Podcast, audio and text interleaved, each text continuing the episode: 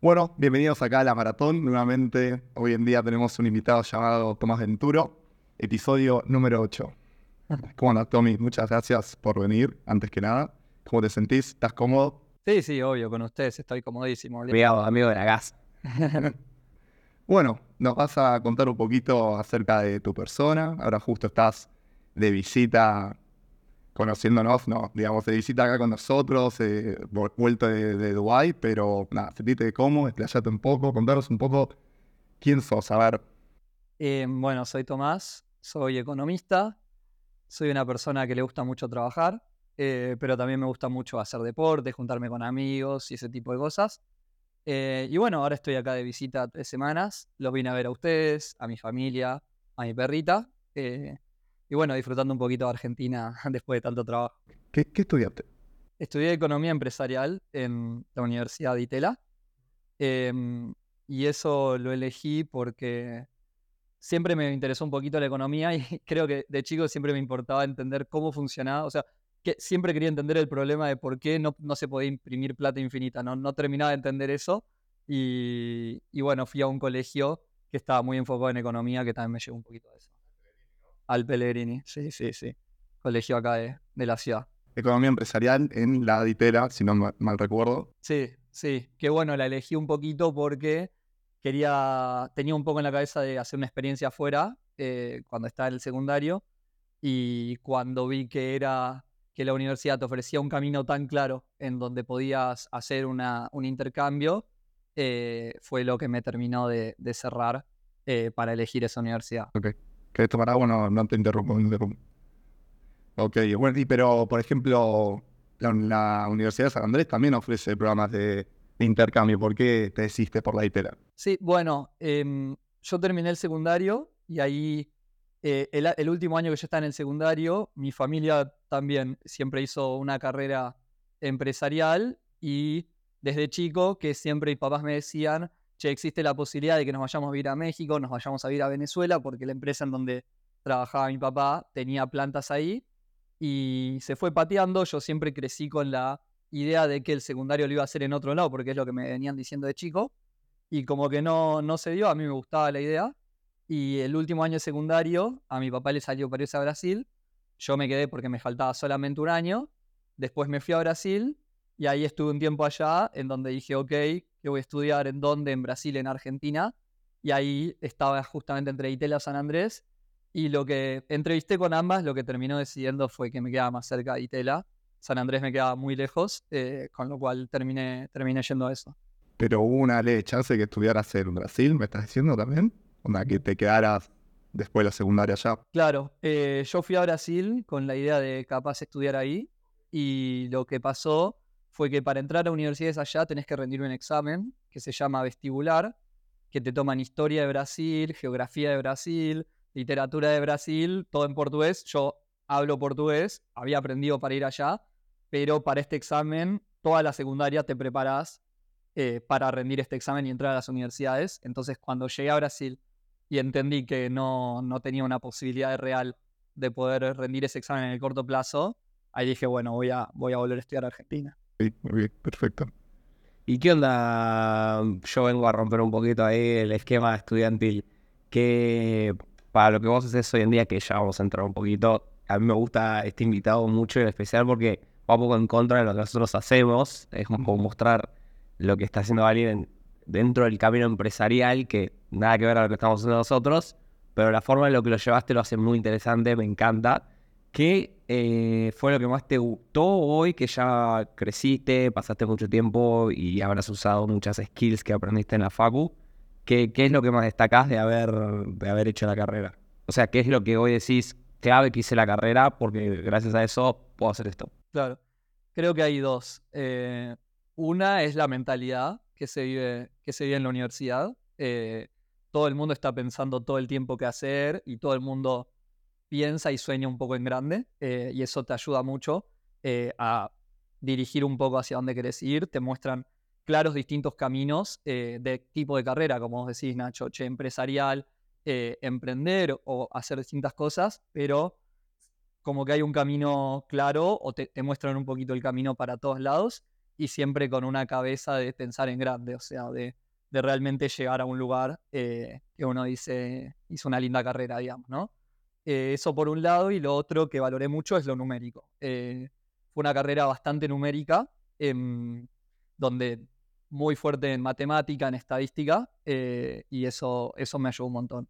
O sea, eso te ayuda a tomar decisiones mejor y te, te cambia un poco la cabeza y la forma de pensar, de siempre tratar de ponerle un número a lo que estás mirando. O sea, constantemente tenés distintos escenarios de decisiones que puedes ir tomando y a veces no es tan fácil ponerle un número, pero por lo menos hacer ese ejercicio de decir, ok, hay alguna forma de, cuantificar qué decisión es mejor y de intentar llevarlo por ese lado.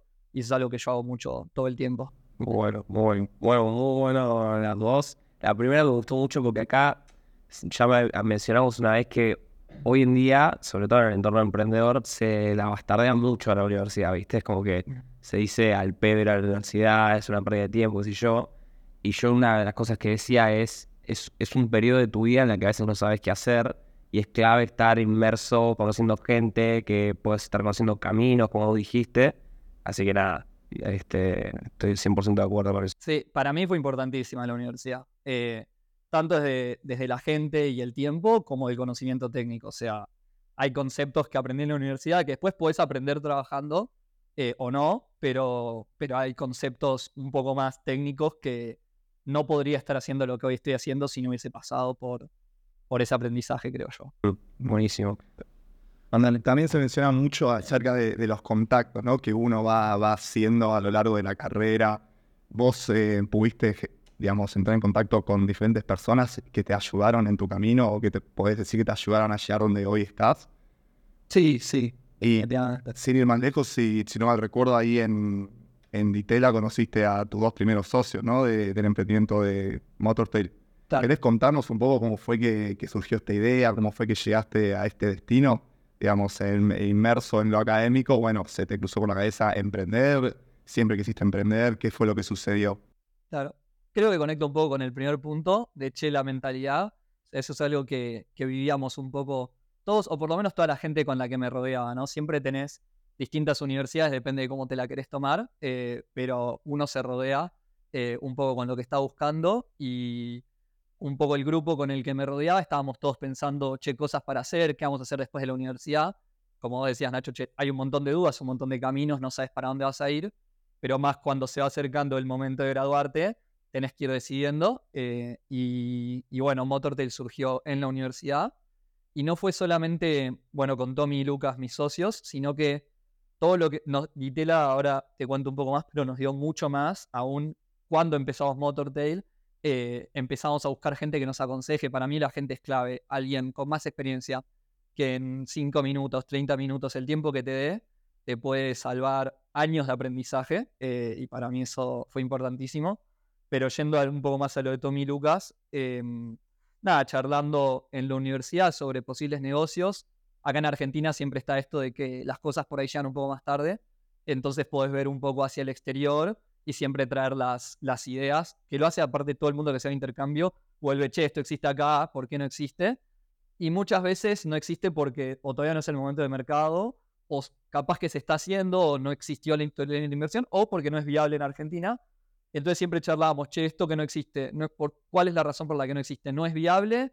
¿Falta inversión? ¿O, o, o no hay una oportunidad? ¿O hay una oportunidad? Bueno, y con Motortail, eh, Lucas trajo un poco la idea de una empresa que se llama Carfax en Estados Unidos, que funcionaba ya hace 20 años, no era una empresa nueva. Eh, y estábamos tratando de entender, che, ¿por qué no funciona en Argentina? ¿Por qué no existe? Y nos pareció que no había una razón tan clara para que no existiese, con lo cual dijimos, bueno, lo podemos hacer. Ok, Muy interesante. ¿Y en qué, se basa básicamente el, proyecto? Digamos, ¿qué, qué, es? Lo que, lo que hacía la empresa es recopila información eh, de todos los lugares posibles eh, sobre un auto, sobre la vida de un auto, eh, como pueden ser choques, siniestros, multas, kilometraje, service, cualquier tipo de reparación. Y un poco nuestro lema era, mientras más información haya, siempre es mejor.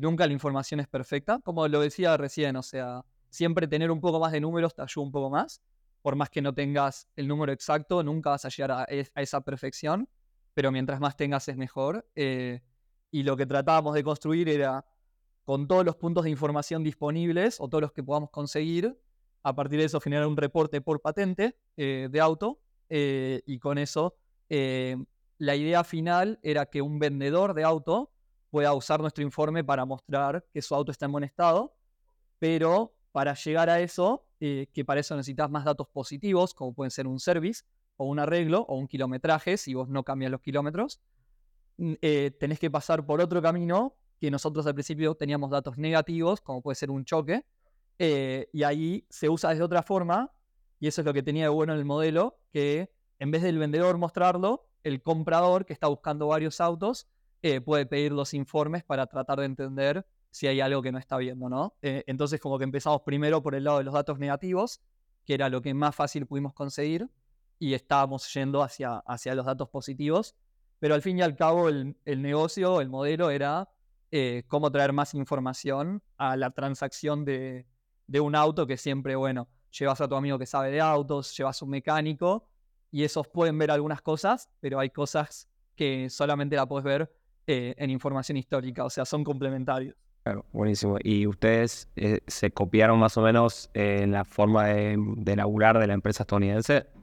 Eh, un poco. Em, la verdad es que hicimos, el modelo de ellos empezó hace 20 años eh, y hace 20 años había distintas formas de proteger de información, era todo mucho más, que, mucho más público, ahora hay un montón de leyes de protecciones de datos, etcétera, eh, lo que nos llevó a innovar un poco más eh, y a tratar de entender, ahora no es tan fácil, vos no puedes ir a una aseguradora y decirle, che, quiero saber todos los choques que pasan con la patente, en donde se rompió el auto, nadie te va a compartir esa información, eh, con razón, porque es privada, eh, pero también hay otras formas de conseguir la información y creo que una de las mejores innovaciones que hicimos con Motordale fue que hicimos un sistema de crowdsourcing de información, que era que cualquier persona que veía un auto en la vía pública le podía sacar una foto que se vea la patente y el daño y las, nos la podía mandar por WhatsApp.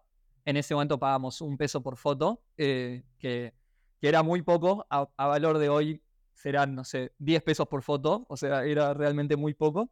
Y así juntamos más de 150.000 fotos de autos únicos, o sea, distintas patentes, eh, con su daño, eh, que para ponerle un número a eso, la aseguradora más grande de Argentina recibe alrededor de 100.000 siniestros al año, eh, con lo cual teníamos una base de datos tan grande como lo que conseguía la aseguradora más grande de Argentina, y la teníamos con fotos, y de ahí surgen un montón de historias, gente que compraba un informe, y nosotros teníamos una foto del auto dado vuelta, eh, y se lo mandábamos en el informe y no lo podían creer. Había, vendimos así un montón de informes que eran una locura y, y bueno, y un montón de historias de gente que no lo podía creer. Nosotros mismos no lo podíamos creer cuando la persona nos decía, sí, estaba por comprar el auto, está impecable, y nosotros teníamos una foto del auto dado vuelta y se veía la patente dada vuelta, que era esa la patente, digamos, ¿no? Con lo cual era una locura. Tremendo. Sí, sí. ¿Y hoy qué de la vida de Motordale? Bueno, lo hicimos durante dos años, eh, cuando nosotros lo- nos graduamos. El primer año fue el primer año de graduación y el segundo año fue cuando empieza la pandemia. Nosotros veníamos creciendo bastante, o sea, éramos tres fundadores, teníamos una agencia de marketing eh, que nos ayudaba, eh, teníamos gente que nos hacía el website y todo el development, contratamos un developer porque teníamos que manejar la base de datos y nosotros en ese momento no sabíamos tanto de cómo eh, ordenar un poco la información. Obviamente los reportes había que armarlos, teníamos que automatizar eh, todo lo que llegaba desde la web para armar un reporte y poder mandarlo. Al mismo tiempo queríamos consultar distintas APIs en el momento de vender un importe, un informe para poder ver más información todavía y dar lo máximo completo. Eh, después teníamos un equipo de gente que procesaba las fotos porque todas esas fotos llegaban y había que escribir la patente y en dónde estaba el daño como para tener cierta categorización de, de qué teníamos. Em, y bueno, todo ese equipo eh, en febrero del 2021 eh, lo estábamos, dijimos, bueno, es momento de alquilar una oficina. Alquilamos una oficina y ahí en marzo eh, empieza COVID. Eh, el día que anuncian COVID, nosotros creo que habíamos, nos habíamos mudado a la oficina una semana antes. Eh, ahí salí, quedaba cerca de mi casa, metí todo al auto, salvé las computadoras, celulares, todo. Eh, lo llevé todo para mi casa porque no sabíamos qué iba a pasar. Eh, y bueno, ahí instantáneamente tuvimos que cerrar la oficina porque fue lockdown completo en Argentina. Eh, del 2020, del 2020. Eh, bueno, y ahí seguimos trabajando home como veníamos trabajando, pero ya separados. Ahí eso nos significó un gasto grande de oficina. Nosotros vendíamos informes y está, hacíamos más o menos break-even em, cada mes, pero con el gasto de la oficina y que justo estábamos viendo expandir porque veníamos creciendo un poquito, eh, empezamos a subir los, los, gastos y al mismo tiempo, obviamente, las ventas de autos cayeron a cero. Con eso, las ventas de informes, o sea, creo que en el mes de abril, mayo, vendimos 10 informes, era, no era nada, eh, comparado a nuestro volumen, y, de repente teníamos una estructura de costos muy alta, eh, que con ventas no se sustentaba y se seguía extendiendo la pandemia, eh, y eso nos fue desgastando, o sea, por un lado, en la inversión que teníamos que hacer, pero por otro lado, como equipo, tampoco estábamos tan preparados para, para afrontar esa situación. y ahí hubo un momento en donde, en donde dijimos, el costo, no solo el costo de la oficina, sino nuestro costo de oportunidad, que bueno, para el que no es economista, el costo de oportunidad es el costo de no hacer algo, que a veces puede ser monetario, pero a veces puede ir de otro lado. Por ejemplo, para nosotros el costo de oportunidad era el potencial crecimiento que podíamos tener en otro trabajo, era básicamente el tiempo perdido por estar haciendo eso. De repente nos empezó a ser demasiado alto y dijimos, bueno, che, dos años, logramos un montón de cosas muy buenas, aprendimos un montón y ahí empezamos a abrir un poco las puertas a ver qué, qué otras posibilidades había para hacer. Claro. Que, perdón. Mándale, mándale. Solo te iba a preguntar lo mismo, pero... A ver. No, ¿qué es lo que te llevas de, este proceso, ¿no? De, haber, em, del emprendimiento, del haber emprendido. ¿Qué, qué aprendizaje te, te, llevas? De todo. A ver, que las cosas no pasan si no las haces, primero que nada. O sea, si vos no estás haciendo, nada se mueve. Eh, y eso trato de aplicarlo también en la empresa. O sea, siempre vos tenés que estarte moviendo para, para que todo fluya. Em, después, trabajar en equipo, o sea, fue algo que nos fuimos encontrando y es algo que va con tiempo. O sea, te vas conociendo con cada uno. La realidad es que nosotros, bueno, Tommy, Lucas y yo, los tres éramos de la misma universidad, de la misma carrera, eh, entonces éramos muy parecidos entre nosotros. Y algo que nos pasaba cuando íbamos a hablar con posibles inversores, Venture Capital, era que nos preguntaban, che, bueno, ¿y cómo cómo se dividen, qué hace cada uno. Y nos costaba un poco responder eso. Eh, al principio ni nos habíamos dado cuenta que estábamos medio haciendo todos lo mismo.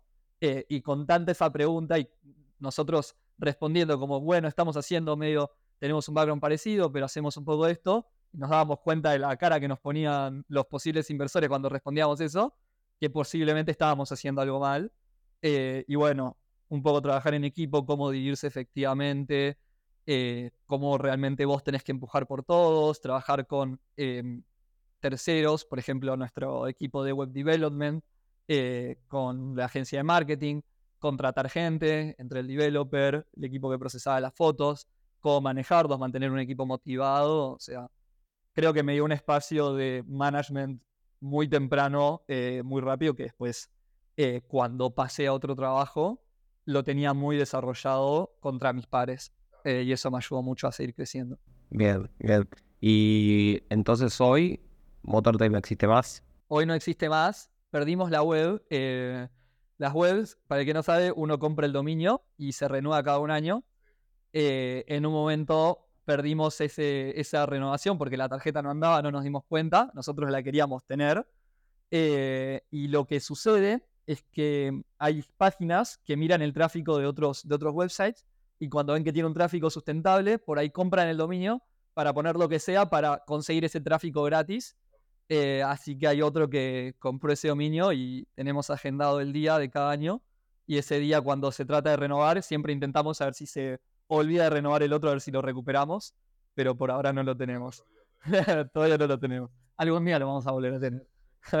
Anótense por si tienen ahí dominios donde va el flash. No olvidarse. Pero entonces lo que quería que me cuentes un poquito es cómo fue el proceso. Lo contaste a grandes rasgos, pero digo, cuando ya estaban, que sabían que, iban a cerrar, ¿cómo fue tu, tu, tu, tu pensamiento en ese momento, el proceso de digerirlo? Porque es como un hijo para uno, un proyecto así de grande, ¿no? Sí, lo cuento como una decisión de un día para otro, pero la realidad es que fue un proceso de meses. O sea, uno creo que desde el día uno que emprende ya empieza a replantearse, che, estoy haciendo lo que está bien lo que estoy haciendo, tengo que hacer otra cosa, con lo cual ese proceso lo tenés siempre en la cabeza. dos años in, yo creo que desde el año y medio in ya estábamos pensando, ya con la pandemia, que las ventas se te van a cero, tenés gastos que no puedes cubrir eh, y tenés que salir a cubrirlos como sea, eh, ya uno empieza a pensar, ¿no? Eh, y después todo el proceso de, bueno, pero de repente tenés un mes bueno que, que funciona increíble y vendiste un montón y no entendés realmente por qué. y después tenés un mes malo, pero decís, uy, pero si todos los meses fuesen como este, nos está yendo bien y si crecemos un poquito más, de repente tenemos algo que realmente funciona es una, es una montaña rusa, pero es un proceso de meses eh, y es una decisión que nos costó tomar. Por suerte, como que la fuimos tomando, eh, tanto yo como mis socios, un poco al mismo tiempo, fuimos, fuimos viendo y la realidad es que a lo largo de hacer Motortail fuimos conociendo un montón de gente eh, y un poco era buscar trabajo con toda esa gente que nos conocía, que era la gente que más iba a valorar eh, lo que nosotros habíamos hecho en el pasado, porque cuando lo dejas de hacer, tenés que decir, tenés que pensar, ok, ¿qué es lo que voy a hacer? Y cuánto va a valorar la gente lo que yo hice, porque tenés un CV no tan convencional, ¿no? Entonces ahí lo ideal es contactar con gente que puede darle valor a lo que vos hiciste y no con gente que por ahí no conoce el proyecto eh, y, no, y no lo valore eh, como tendría que ser o como nosotros considerábamos que tenía que ser. Bien, muy claro, buenísimo.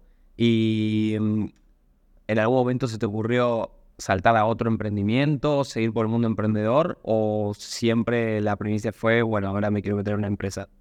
Mira, em, yo creo que no en ese momento, porque un poco background mío de mi vida, eh, yo siempre me imaginé entrando en una empresa y laborando toda mi vida. ¿Por qué? Porque tanto mi papá y mi mamá hicieron ese camino. Eh, y yo, de hecho, había hecho una pasantía eh, en una empresa y yo ya me veía por ese camino y fue un poco inesperado para mí emprender, eh, especialmente recién salió de la facultad. y ahí, cuando estábamos cerrando, dije, bueno, ahora quiero probar un poco el otro mundo. Ya te va desgastando un poco emprender. y yo creo que es algo que por ahí va así. Hay gente que, emprendedores seriales, que les gusta hacer, hacer, hacer a mí un poco lo que me pasaba es que quería tener un poco de estabilidad en mi vida, quería tener también un ingreso, un ingreso mío eh, y realmente poder manejar un poco mis cosas, acomodarme. Y una vez eh, que ya esté un poco más acomodado, sí tenía claro que en mi vida quería y todavía quiero emprender de nuevo y quiero tener mi, mi empresa, pero en ese momento valoraba un poco más la estabilidad y aparte, emprendiendo me di cuenta un poco todo lo que me faltaba aprender eh, que podía llegar a aprender de, otras personas y entrar a un lugar que me pueda dar eso, probablemente me iba a salvar un par de años de, darme golpes.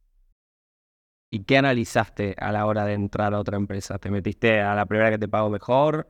¿qué, fue lo que querías? Porque acabas de mencionar algo muy importante. Puedo aprender algo que me falta en otro trabajo. ¿Eso, eso estuvo dentro de tu ecuación cuando tomaste la decisión? Sí, sí, sí. Eh, mira, al principio buscar fueron dos caminos. Por un lado, escribirle a toda la gente que conocía y por otro lado, eh, mandar CV, digamos, y entender, entender si me llamaban en distintos puestos. Cuando terminamos de emprender, nunca habíamos trabajado en una empresa, solamente había hecho una pasantía. Entonces no sabía en qué seniority una empresa me tomaría, ¿no? Eh, entonces fue por un lado hablar y por otro lado tirarse. Tirar CV ya tuvo la parte de hacer el CD que tenía que poner cofundador de Motortail y decís, bueno, nadie va a saber lo que es, entonces es un proceso duro, no me llamó nadie. Eh, y por otro lado, hablar con un montón de gente. Eh, con ese montón de gente tenías una respuesta completamente distinta a lo que veías tirándose, tirándose tiraba para lo que sea, no me llamaba nadie. Hablando con gente, me ofrecían cosas reinteresantes. Eh, y yo terminé yendo a Kavak. y eso fue bastante por el aprendizaje y porque sentía que era algo no tan lejano a lo que estaba haciendo. O sea, para el que no sabe, Kavak, acá en Argentina, era primero una empresa que se llamaba Checkers, que era un emprendimiento argentino, eh, y como ellos es, hace compra y ventas de autos, estaba bastante relacionado con lo que hacíamos con Motortail y nosotros habíamos hablado con los fundadores de Checkers para entender si, por ejemplo, les interesaba tener informes de Motortail para todos los autos que vendían, o si les interesaba para los autos que ellos compraban, eh, tener información y habíamos hecho algunas pruebas prototipo de, por ejemplo, ellos nos dijeron, che, compramos estos 100 autos, eh, pásennos los informes que hubiésemos tenido para ver si había información que valiera la pena para a partir de eso hacer, em, hacer deals futuros. Entonces, bueno, conocíamos a los fundadores y en ese momento ya Kavak, eh, Checkers había sido adquirida por Kavak, que Kavak es un unicornio de Latinoamérica. Em, entonces me junté eh, como para entender qué es lo que pasaba. Y lo que me pasó es que el día que me juntaba, ese día a la mañana, me levanto, abro las noticias y estaba la noticia de que Kavak había levantado 400 millones de dólares en una ronda eh, y que planeaba invertir fuerte, eh, tanto para crecer Argentina como para mercados de Latinoamérica, con lo cual fui casi que regalado, eh, porque se acaban de levantar 400 millones, estaban creciendo a full, y fui a que me cuenten un poco cuál era el plan de lo que quería hacer la empresa acá, y cuando me contaron la, la ambición, cómo se estaban organizando, y conocí varias personas, fue un día que estuve tres horas ahí, hablé con cuatro personas distintas y al final del día tenía un trabajo, básicamente. Okay, okay. Y ahí arrancaste en Kavak. Y ahí arranqué en Kavak, Argentina. ¿En qué puesto arrancaste? Digamos, te, lo que te ofrecieron, vos agarraste, te gustaba lo que ibas a hacer. Sí, a mí me ofrecieron un puesto de analista en ese momento. Eh, yo nunca había trabajado en una empresa, no entendía bien ni siquiera qué significaba ser analista. Eh, pero, a ver, me cerraba Em, no, era, no me parecía fascinante, pero al mismo tiempo dije, bueno, eh, es momento de, eh, de, tomar otro camino eh, y empezar por ahí. Em, estaba entre eso y mandarme por el camino de consultoría. Estaba haciendo entrevistas para BSG, etc. pero lo que tú, tenía acá, un poco lo que me, me contaban, es que en ese momento eran 300 personas, que hace un año eran 30, se habían pasado en un año 30 300 y en ese momento era abril, yo entré el 20 de abril, eh, y me dijeron, mira, somos 300 ahora, en diciembre vamos a ser 1000 personas. Eh, ya eso para mí fue, fue como, wow, ok. Eh, y ya habiendo hecho ellos, habiendo pasado el último año de 30 a 300 y que tenían con tanta certeza, sin ningún tipo de duda, vamos a hacer 1000 a fin de año, yo dije, ok, quiero ser parte, parte de esto. O sea, un ambiente full startup.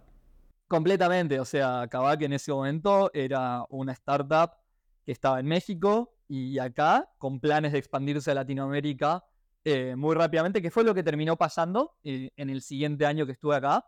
Eh, y bueno, y ahora está buscando, como todas las startups, un poco más el camino de, rentabilidad. Pero, pero terminó pasando. yo cuando contrataba gente en Kavak ya en diciembre de ese año, les decía a la gente cuando entrevistaba, mira, yo entré y me, éramos 300 y me dijeron que íbamos a hacer 1000. Eh, y hoy es diciembre y somos 1000.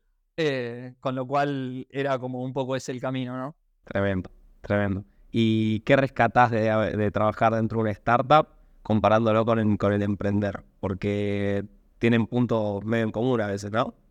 Tienen en común, eh, pero también me dio una estructura mucho más fuerte. o sea, hubo distintos puntos en mi carrera en Kavak eh, que yo me llevo, en los que aprendí mucho, siempre de tus jefes o de tus pares eh, que tienen un poco más de experiencia probablemente y ya hicieron eso y te dicen claramente, che, esto no es por acá, es por acá, eh, y te das cuenta, una vez que lo ves, parece obvio, pero hasta que nadie te lo dice, hasta que no lo ves, no lo tenés. Em, yo cuando entré a Kavak, estaba en un equipo que era como un equipo de consultoría interna, eh, y éramos analistas del equipo comercial. Entonces buscábamos qué más podía hacer el equipo comercial para tener más ventas. Llamar más rápido, poner más gente en distintos horarios, cambiar eh, lo que comunicábamos, eh, invitar a la gente a venir en el primero o pusher una reserva online. Entonces, distintos tipos de cosas y probábamos distintas estrategias, medíamos qué funcionaba, qué no funcionaba y a partir de eso era todo el tiempo seguir intentando para seguir llegando a la mayor eficiencia comercial, ¿no? Em, y lo que, lo que tuve es, por un lado, estructura de cómo, de cómo realmente se hace un análisis eh, para entender qué es mejor. Eh, y por otro lado, eh, más adelante em, empecé a entender mucho mejor cómo manejar equipos y entendí un poco también la otra pata, que es cómo manejar equipos comerciales, que es muy distinto a manejar equipos de analistas. una cosa es liderar gente de datos o de consultoría estratégica y otra cosa es liderar equipos comerciales. Eh, son dos cosas completamente distintas y las skills que necesitas son distintas. Ok, ¿en qué sentido te referís con distintas? Se tienen distintas motivaciones, eh, los tenés que llevar de distintos lados. eh, por ejemplo, un analista en general eh, no necesitas ponerle un objetivo eh, tan claro de ventas y por ahí se motiva mucho más con los proyectos que le puedas dar, que puede llegar a aprender, ese tipo de cosas, mientras que un comercial sin un objetivo de ventas no es muy difícil que funcione, nunca va a funcionar. Entonces son distintas cosas que vos tenés que ir haciendo para que tu equipo dé del máximo. ¿En qué momento pasaste, digamos, de dirigir un equipo de, de analistas a un equipo comercial? Eso, eso te sucedió. Claro. Por eso. Sí, yo entré en abril, en, en septiembre tuve mi primer ascenso, em, después en enero estábamos, bueno, lo que estábamos haciendo de septiembre a diciembre era preparar para lanzar Colombia, Chile y Perú. A mí en específico me dicen, vas a ser el responsable eh, de Colombia, no el responsable de todo el proyecto, sino que mi rol era que el día 1 y las primeras dos, tres semanas de lanzamiento todo funcione. Eso era básicamente mi rol. Así me lo describieron cuando me lo propusieron. Eh, entonces yo tenía que tener una mirada de realmente si todo estaba funcionando, medio de project manager, eh, pero también metido bien en el deep y hasta fijarme que la gente esté entrenada, ¿no? Em, y entonces era previo al lanzamiento, asegurarme que todo esté listo y post lanzamiento liderar el equipo comercial que trabajaba desde Argentina hacia Colombia. O sea, nosotros teníamos la gente acá eh, comerciales que llamaban hacia Colombia eh, y bueno, asegurarme de que estén listos para el lanzamiento. Y por otro lado, en las primeras semanas, ser el reporte principal del GM de, Colombia, diciéndole qué es lo que estaba pasando on the ground, minuto a minuto, eh, porque obviamente te imaginas que cuando lanzas un país es hora a hora eh, la cosa, cómo funciona todo, y mi rol era que funcione y después eh, que mm, mantener la una comunicación muy clara entre el equipo local de Colombia y el equipo regional que estaba en Argentina. Buenísimo, amigo. Eh, bueno, me parece que ya puedo saltar a la parte más, más piola de la entrevista, ¿no? Ah, porque vos- Porque vos actualmente no vivís más en Argentina. No, ya no vivo más. ¿Hace cuánto tiempo que no vivís en Argentina? Y hace ya casi dos años, ¿Dónde estás viviendo? en Dubái. Ok, ¿y cómo fue eso de contaros un poco cómo surgió irse a vivir a Dubái? Eh, te fuiste con Kavak. Sí. Eh, ¿Cuánto tiempo estaba, pasaste laburando en Kavak hasta que te fuiste a Dubái? Un, menos de un año. Yo entré en abril y en, en enero, cuando estaba haciendo esto de Colombia, me sale la oferta de irme a Dubái en, en marzo. Y ahí como que se retrasa un poco porque dicen, che, pero para que terminemos de, lanzar Colombia. Eh, pero bueno, me terminé yendo, me terminé yendo ahí por marzo, con lo cual yo entré en abril y en marzo ya estaba en Dubái, menos de un año. Eh, fue una oportunidad increíble, obviamente, para mí. eh, y un poco lo que iba a hacer a Dubái era llevar todo el aprendizaje que habíamos tenido eh, de todas las cosas que hicimos bien y todas las cosas que hicimos mal y cómo hay que hacerlas bien si empezásemos de cero. eh, llevar todo eso eh, a Dubái, que Kavak estaba lanzando en el mercado de Medio Oriente, con una estrategia muy parecida. O sea, yo dije que Kavak eh, había adquirido Checkers en Argentina. Bueno, también Kavak adquirió una empresa en Dubái que era también de 30 a 40 personas y el plan era llevarla a esas 300 en el primer año y capaz que 1000 en el segundo año y abrir distintos mercados. Era un poco recorrer ese, e- eso mismo que habíamos hecho acá, eh, con lo cual la posibilidad de ir para allá eh, era clara y era algo que yo me sentía como haciendo porque lo acaba de hacer. Eh, y lo mejor de todo, creo, de eso, es que iba con un scope más grande. Acá había empezado de analista y a partir de eso fui creciendo. Allá ya iba eh, como em, ya iba a armar mi propio equipo de analistas. eh, y después ese rol siguió creciendo en mi, en mi tiempo en Dubai. Ok. ¿Y cómo fue tomar esa decisión de más, más apuntando a la parte emocional dentro de tu cabeza? Cuando te dicen, che, te vas a Dubái, ¿ni pestañaste? Y tenía, lo único que me hizo dudar un poco era que había adoptado una perrita.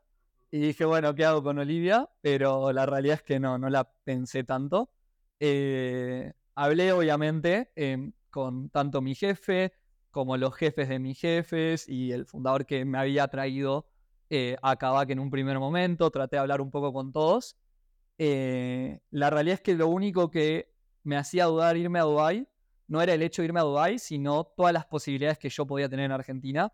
El costo de oportunidad, lo que había hablado antes. eh, el costo de oportunidad que yo veía ahí es que yo había pasado un año en Argentina, me conocían todos, eh, la gente me decía, me daba buen feedback, me decía que trabajaba bien eh, y que estaban todos contentos con, con mi performance y por eso salía también la oportunidad. Pero al mismo tiempo la duda que tenía de Dubai era, che, vamos, toda esta gente no va, o sea, toda la gente que me conoce y todas todo esto que construí en este tiempo eh, lo, dejo de tener y tengo que empezar de cero. Tengo que ver si les gusta también mi laburo allá, si se labura de la misma forma, si voy a tener buen fit. Pero más que nada, o sea, yo tenía un camino de, reci- re- de crecimiento rápido en Argentina y sabía que iba a tener que demostrar de nuevo. Yo acá sentía que ya había demostrado y que allá iba a tener que empezar un poco de cero. Eh, y eso es lo que más me costó de la decisión, pero, pero la realidad es que el hecho de Dubái y todo eso no lo dudé ni un segundo. Ok, Entonces llegaste ahí y cómo, cómo fue el aterrizar en un país árabe, ¿no? Sino onda, otra cultura. Llegaste ahí y cómo te sentiste, qué, qué fue, te sentiste como ese cosquilleo en la panza. Nosotros a veces hablamos de eso con, con Echito en los primeros capítulos cuando contamos nuestra experiencia, totalmente diferente, obvio, pero de vivir afuera, que tenés un poco de nerviosismo, extrañas un poco eso, ¿sentiste algo o ya estabas muy tranquilo estar allá? Y llegué y me acuerdo del día que salgo del aeropuerto. Cuando vos salís del aeropuerto de Dubái, salís al norte de la ciudad y el hotel que me habían dado era al sur y cruzás todo, es una avenida que la cruzás entera eh, y realmente pasás por una avenida que es un pasillo de edificios a tus dos costados que no termina nunca, altísimos y ves todo lo que buscas de Dubái, o sea, el Burj Khalifa, el edificio más alto del mundo, todo lo vas viendo sobre esa avenida. Entonces es, te bajás del, aeropuerto, te tomás el taxi y vas así mirando los edificios y es una locura, sentís que estás en el futuro y ahí te da un cosquilleo que ahora vivo acá, viste, salís a pasear y decís, che, toda esta gente vive acá, cómo es la gente de acá, etcétera, eh, y tenés un poco de eso. Em, la realidad es que yo no fui solo a Dubái, había ido con un director de Kavak, que era el otro argentino que iba, que él eh, me llamó para que vaya con él, eh, y él estaba ya hace un mes y me ayudó mucho a acomodarme al principio. Eh, pero la realidad es que yo ya había vivido en Brasil, había, me había ido de intercambio, entonces ya tenía un poco de experiencia viviendo afuera y casi que vivo solo desde que tengo 18, 19 años, con lo cual estaba acostumbrado un poco a todo eso ya. Ok, ok. Buenísimo. Eh, y sí, sí, a mí me genera, cosa para preguntar. no, a mí me genera mucha, sí, es mu- es muy, muy, tiene mucho, mucho contenido esto, pero digo, el choque cultural, ¿qué onda? Y hay un choque cuando ves a toda la gente usando hijab, o sea, están tapados, ese tipo de cosas.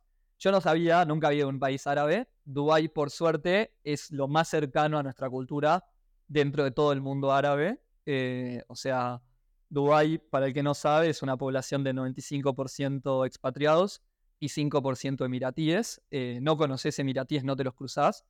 Eh, conoces todo el tiempo gente afuera y eso genera un par de cosas en la cultura.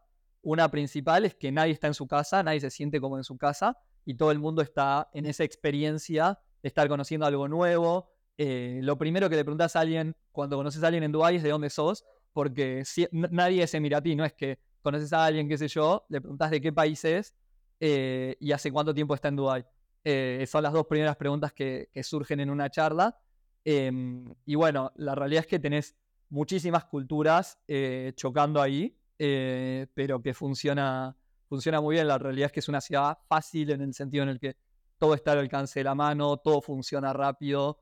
Con el celular puedes pedir lo que quieras. eh, a la seguridad es extrema, o sea, no, no te puede pasar absolutamente nada en la calle. eh, es mucho más segura que cualquier ciudad de Europa. eh, y bueno, todo eso ayuda a que sea fácil. Y como la población es 95% expat, el proceso de hacer una visa, el proceso de alquilar un departamento, todo es muy fácil porque lo hacen para cada persona que llega al país, lo tienen que hacer. Entonces está aceitadísimo, funciona, funciona muy rápido, muy fácil, eh, con lo cual todo ese sentido de Dubái fue, fue fácil para mí. Em, sí tiene el proceso de la licencia de conducir que es imposible. Eh, son, a ellos no les importa que vos sepas manejar, tenés que hacer el proceso de nuevo, o no les importa que sepas manejar en Argentina. Si sabes manejar en Europa, lo podés convertir. Pero si sabes manejar en Argentina, no importa y tenés que hacer 30 horas de clases eh, y te enseñan a que le tenés que tocar la bocina a la gente para que sepan qué vas a pasar.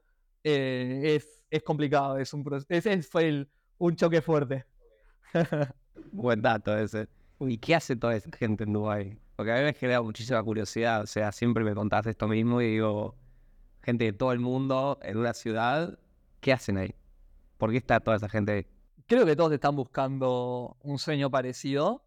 Todos quieren crecer, ¿no? Eh, y por eso es que toman la decisión de irse de su país para, para otro lugar, para vivir mejor, para tener una mejor carrera.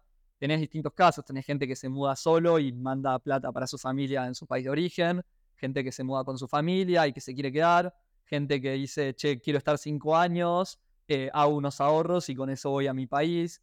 Eh, realmente tenés de todo, pero creo que todos están buscando lo mismo, que es, que es mayor calidad de vida, ya sea para ese momento o para el futuro, o para ellos o para su familia. Pero todos buscan un poco eso y Dubái es, es un mundo de posibilidades. O sea, lo que se respira es que, es que cualquier laburo que entras podés crecer, si, te, si trabajas bien, vas a poder crecer y, y hablas con la gente que está ahí y todo el mundo te dice, sí, yo llegué hace un año, dos años y estaba acá y ahora después de dos años estoy acá y quiero estar acá y todo el mundo tiene como esa mentalidad muy clara de crecimiento y es, y es la value proposition de Dubai porque obviamente cuando te vas allá estás lejos de todo, entonces dejas muchas cosas de lado, tenés que tener algo que haga que todo eso valga la pena y es un poco eso, o sea, se respira que realmente puedes progresar. Eso, eso te iba a preguntar sí, después. O sea, estar así, porque acá se, lo que nosotros leemos de Dubái es eso mismo. Eh, y es, es así tal cual. O sea, vos, yo si me lo propongo voy y la pego rápido, eso lo puede hacer cualquiera, así. Yo creo que, como en todos lados, te tenés que, te tenés que romper el orto, pero creo que sí, o sea, realmente si uno va decidido y trabaja muy bien, creo que, a ver, no es que sí o sí vas a llegar, eh, pero creo que las posibilidades son muchísimo más altas, o sea, creo que siempre tenés que tener un poco la cuota de suerte, estar en el lugar correcto, eh, en, el tiempo, en el tiempo indicado, pero eh, me parece que la probabilidad de, de que suceda eh, de que sucedan cosas muy interesantes, de que conozcas gente interesante, de que puedas crecer en tu carrera, creo que es, muchísimo más alta. Andar. Y te, te referís a carrera, justo me surgió esta duda que Nachito estaba mencionando. ¿Y cómo es el, el contexto para el emprender? Porque si no me equivoco, lo que estás mencionando es más relacionado al corp, a la startup, a las empresas, ¿no? Para el emprender también hay posibilidades o se complica un poco. ¿Qué, En- pensás? No soy un experto porque no emprendí ahí y la gente que conocí está trabajando ahí, pero sí sé que tiene una gran estructura Dubai eh, de tax free zones en donde crear una empresa es muy fácil, sale muy barato, no tenés impuestos, eh, hay realmente una, una burbuja emprendedora grande en donde y hay un montón de gente que se dedica a eso, yo no sería el experto, pero sí sé que existe y sé que muchísima gente va a vivir ahí porque es fácil hacer cosas, eh, todo funciona, no existe que, que alguien te saque plata, que no- es- ese tipo de cosas no existen, entonces tenés un montón de barreras, ya sea del Estado, de otra gente, de terceros, que todo funciona, puedes importar lo que quieras, puedes exportar lo que quieras, eh, y obviamente todo eso, todo eso ayuda a que sea más fácil. Siempre me da ganas de vivir, de vivir de Dubái cuando hablo con. No, pero algo que, una palabra clave que me quedó ahí rebotando en la cabeza que la mencionaste es lo de la mentalidad. Eh, y en esto que decís del común denominador de la gente, que todas van ahí en busca de algo parecido, ¿cómo es la mentalidad de la gente que vive en Dubái comparada a la gente, por ejemplo, de Argentina? Y, a ver, tiene que ver con que mm, toda persona que vive en Dubái es una persona que ya tomó la decisión de irse de su país a otra cosa, ¿no? Eh, no tenés gente que eh, nunca tomó esa decisión, eh, no tenés gente que por ahí no le interesa y quiere estar tranquilo. Todo el mundo es gente que tomó una decisión de dejar su país por algo más. Entonces, ya eso hace que el promedio de gente esté con una mentalidad distinta y, y se respira por todos lados. O sea, obviamente tenés un montón de tipos de trabajo en Dubái eh, y un montón de nacionalidades y un montón de gente que busca cosas distintas, pero todo el mundo tomó una decisión muy fuerte en su vida que es no vivir más en su país de origen. Eh, y eso, eso se respira bastante. Y si alguien, digamos, quisiese ir ahora a trabajar a Dubái, ¿qué es lo que tiene que tener en cuenta? En primer lugar, digamos, porque vos me habías mencionado que puedes llegar con visa de turismo, ¿no? Por tres meses puedes estar tranqui. Pero después ahí tenés, necesitas a alguien que sí o sí te sponsoríe, ¿no? Para poder quedarte, ya que son todos expatriados. ¿Cómo funciona eso? Claro, eh, para vivir en Dubái tenés que tener un trabajo básicamente, em, porque vos no tenés, no puedes tener una visa eh, si no estás, no estás sponsoriado por un trabajo, o si tienes una inversión muy importante en Dubái, como puede llegar a ser una casa, eh, que te pueden llegar a dar una visa por ser inversor en el país. Pero si no, no puedes quedarte en el país y nadie puede, ningún pasaporte puede. Entonces lo que eso genera es que en Dubái hay pleno empleo, porque todo el mundo está ahí trabajando, no hay ninguna persona desempleada eh, no tenés gente viviendo en la calle, de hecho es ilegal vivir en la calle, eh, porque todo el mundo está empleado y tiene que tener para vivir eh, en un lugar, y si no el trabajo lo debería proveer. Em, entonces no hay gente viviendo en la calle, está prohibido pedir plata en la calle, por ejemplo, y hay cosas de eso duras y cosas de eso que realmente funcionan muy bien, o sea, cuando en un país tenés pleno empleo, toda la gente tiene un lugar para vivir, un lugar para comer, eh, las cosas básicas están garantizadas, muchas más cosas funcionan. Eh, obviamente no, casi no existe, no, no conozco gente que la hayan robado en Dubái, no, no escuchás ni siquiera historias de conocidos de conocidos, no existe. Em, y todo eso va sumando, me parece. ¿Cuál es la mayor preocupación en, Dubái? ¿Una tormenta de arena? Y gastarte, gastar demasiada plata. bueno, ahí toco un tema que yo quería sacar. porque todo muy lindo, se gana muy bien. Pero también es caro vivir en Dubái. Sí, em, lo que tiene Dubái es que siempre puedes ir a más, siempre puedes gastar más. O sea, cuando vas a un lugar, puedes pedir el combo chico, mediano, grande y después tenés el combo ultra grande y el combo premium que sale de oro. Exacto, básicamente. Eh, entonces vos siempre puedes gastar, no hay, no hay forma de pedir ese, o por lo menos todavía no llegué a, pedir ese. Eh, y te pasa en todos lados, o sea, en Argentina creo que hay un punto en donde puedes ir, a, puedes ir al mejor lugar de Buenos Aires, te puedes dar el gusto eh, y lo puedes hacer, pero hay un... En Dubái no tenés nunca ese límite eh, y, obviamente te vas juntando con distinta gente, tiene distintos trabajos, hay gente que le gusta más gastar sus ingresos en alguna cosa, gente que le gusta más gastar en otra cosa, hay gente que tiene más ingresos, gente que tiene menos, y vos tenés que ir regulando un poco, o sea, no importa lo que ganes, o sea, te puedes llegar a gastar todo tu ingreso muy fácil. Y sí, eso hay un montón de historias de gente que pasa un par de años en Dubái. También es muy fácil eh, tomar préstamos en Dubái. Es muy fácil endeudarte para tener un auto, para tener más préstamos para, para comprar una casa, etc. Eh, y hay muchas historias de gente que se empieza a endeudar, se empieza a endeudar y de repente por ahí se quedan sin trabajo, pasa algo inesperado y ahí tenés que pagar. También en Dubái tenés que pagar, no te puedes ir sin pagar. Eh, con lo cual eh, también tenés eso, ese peligro, digamos, pero la realidad es que tenés que ser una persona responsable que sabe cuánto gana y cuánto puede gastar, y con eso está todo bien. Claro, pero, perdón, continuando con este tema, si tuvieses que decir un número más o menos en, promedio, una persona, obviamente no darse unos re lujos o unos re gastos en promedio, vos sí querés decir, ¿no? Y tenés en mente, ok, voy a pagar esto de alquiler, voy a pagar esto de estadía, de comida, ¿cuánto más o menos sería? Si tuvieses que dar un número, ¿no? ¿Se entiende? Sí, sí. Mira, te doy un contexto y después te doy el número. Eh, no hay sueldo mínimo, con lo cual tenés gente que gana. Creo que lo menos que, puedes ganar en Dubai son 600 dólares al mes, algo así. Hasta gente que gana cientos de miles eh, de dólares al mes, ¿no?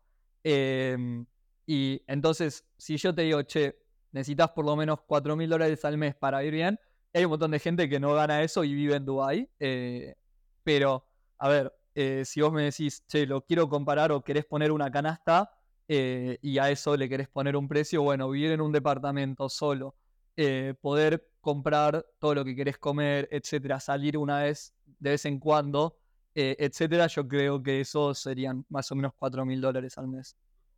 y después, más de eso, es, ya empezará en Dubái se habla mucho de disfrutar Dubái. O sea, una cosa es vivir Dubái, otra cosa es disfrutar Dubái. Que es vivir en Dubái es poder sobrevivir y vivir como vivís en tu país de origen. Disfrutar Dubái es, en Dubái hay muchas cosas muy increíbles que puedes hacer, eh, que obviamente son muy caras.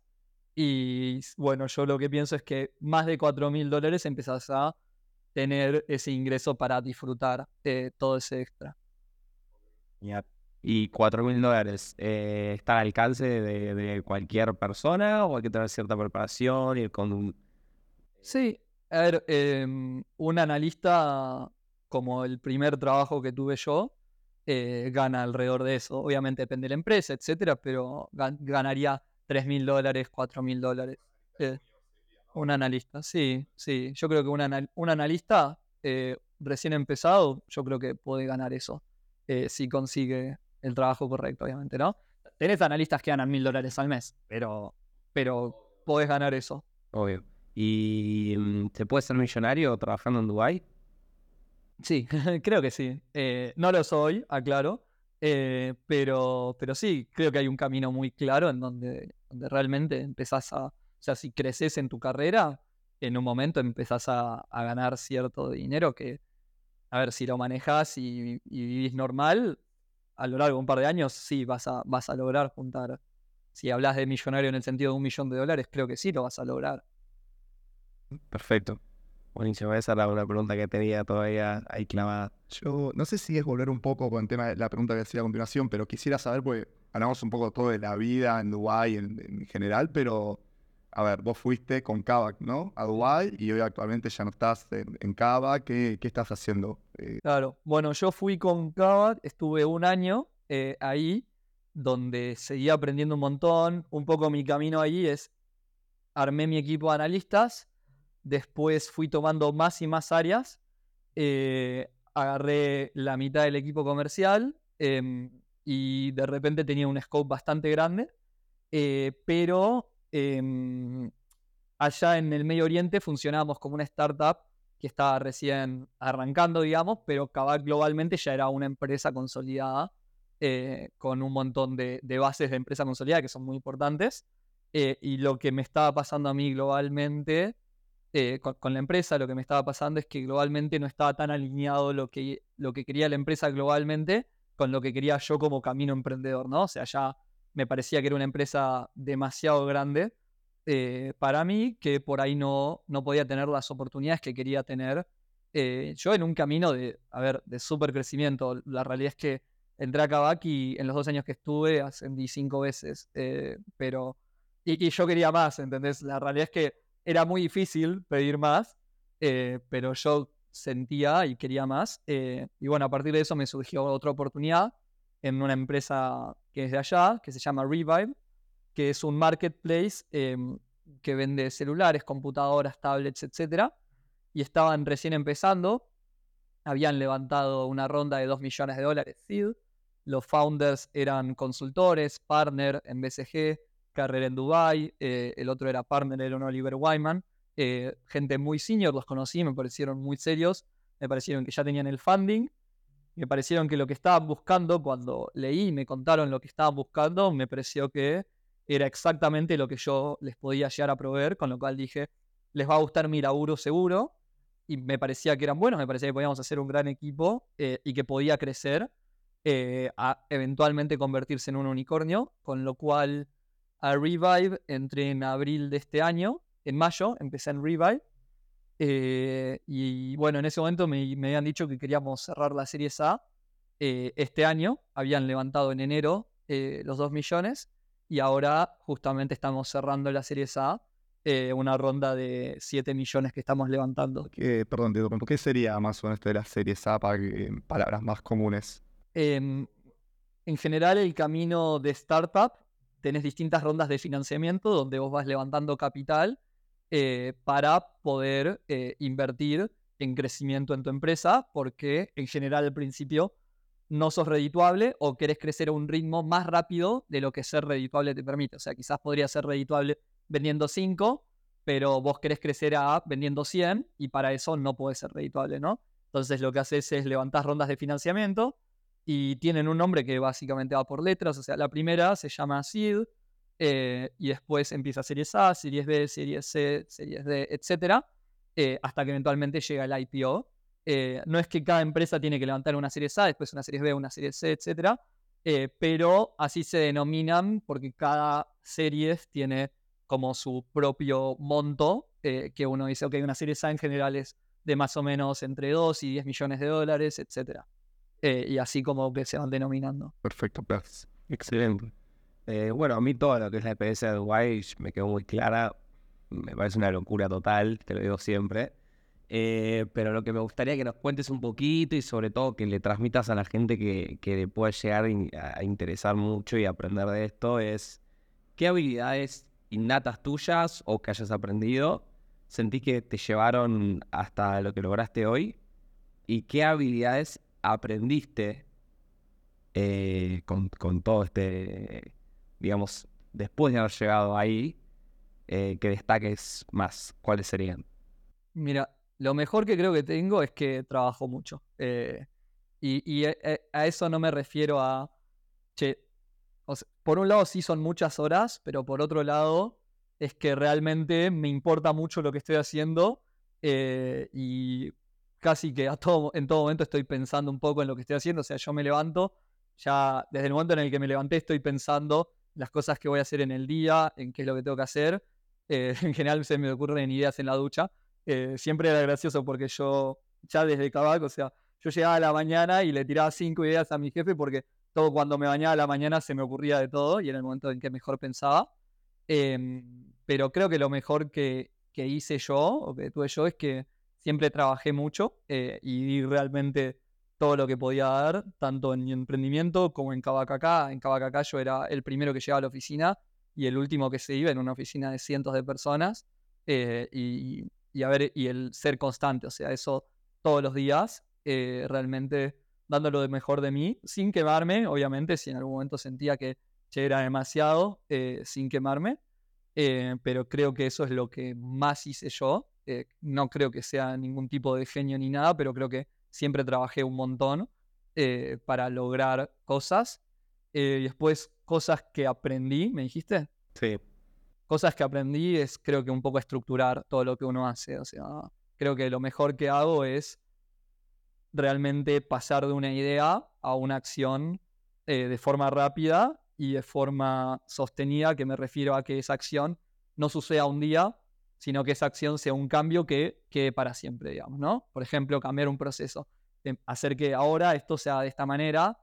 A veces es fácil decir, bueno, che, ahora esto se hace, lo haces un día, qué sé yo, y después volvés a lo mismo. Entonces, ¿cómo haces para primero pasar de esa idea a ese proyecto realizado? O sea, que aprendí mucho a cómo estructurar y cómo lanzar proyectos, cómo comunicar a todos los stakeholders, a toda la gente que va a ser parte de ese proyecto, que ese proyecto los va a afectar, cómo hacer eso de forma eficiente y cómo, por un lado, medir, armar los KPIs necesarios para que te ayuden a entender si eso está pasando sin que tengas que ir vos a preguntarle a una persona, si estás haciendo esto, sino que lo puedas ver un poco desde los datos yo en mi carrera siempre trabajé mucho con datos eh, y todo lo que hago le pongo un número después. Eh, y a partir de eso, después tengo mi dashboard de números que me dice que todo está funcionando como creo que tiene que funcionar.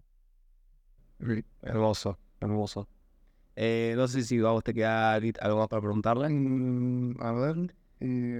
Yo el tema consejos, o sea, cualquier persona que te está mirando, grande, chica, que, que, quiera parecerse un poco a vos, que la verdad que yo siempre te digo que te admiro y que sos un modelo a seguir, eh, y lo que acabas de contar en la forma de inaugurar, y cualquier persona que, que escuche esto con atención va a tener un contenido muy valioso.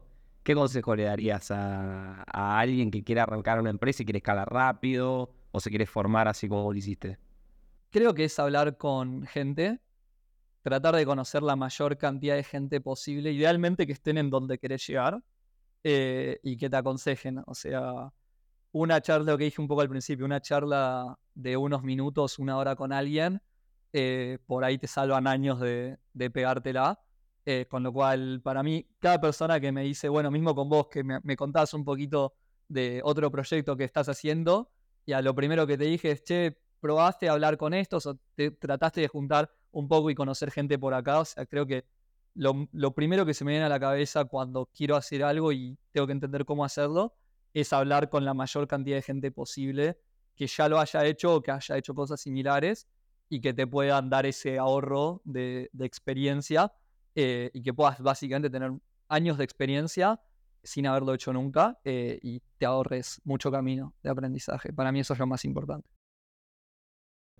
tres libros que quieras recomendar que te hayan ayudado mucho. Me quedo corto con tres, conociéndote.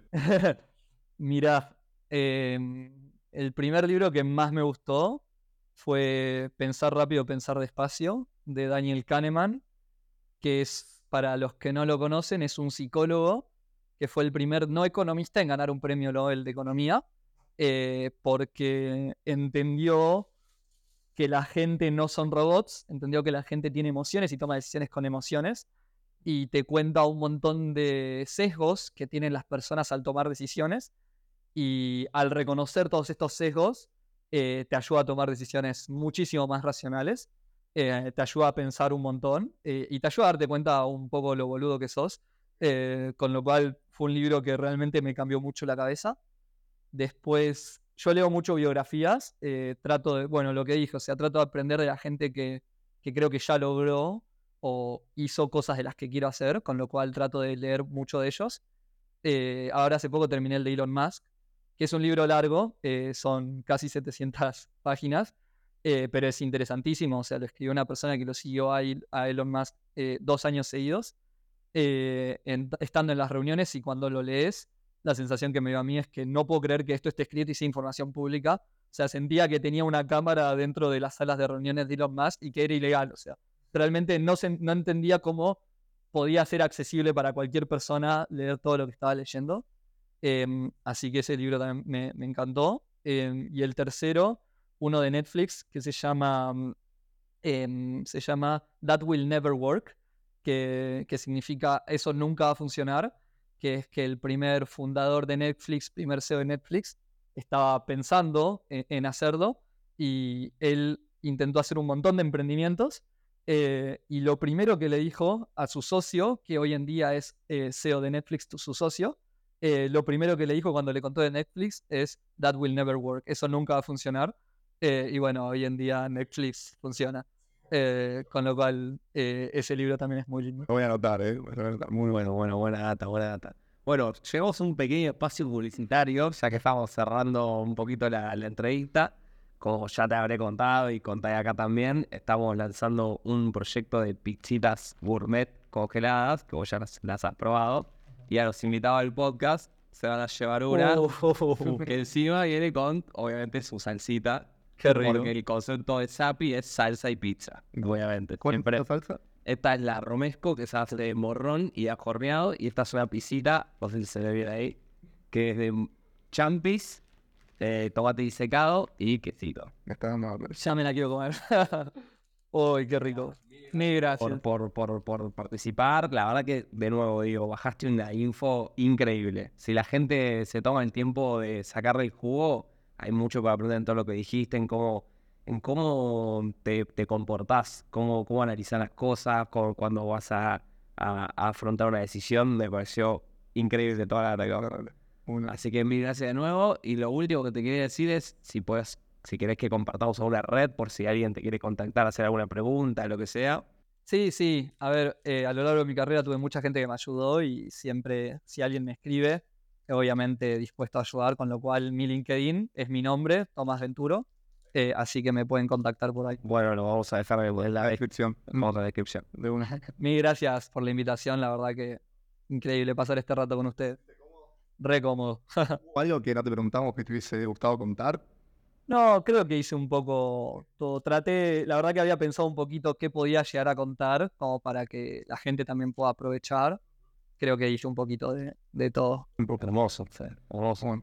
Bueno, nada, suscríbanse. eso quería cerrar diciendo. Dile, Sí, digo yo, porque no lo están haciendo nada. Sí, porque tenemos va- muchas views que no se suscriben. Bueno, a- acuérdense de suscribirse, la campanita para notificación. Y nada, nuevamente muchas gracias, Tommy. La verdad que la pasé muy bien. Yo, vos la usaste. La pasé increíble, la verdad. A- a- contaste cosas que nunca te he escuchado decir y aprendí un montón en esta charla, así que hermoso. Bueno, hermoso. Y compártanlo, guacho. No se quede la información por ustedes. Compártanlo. Gracias por escuchar. Gracias. Gracias, nos vemos en el próximo.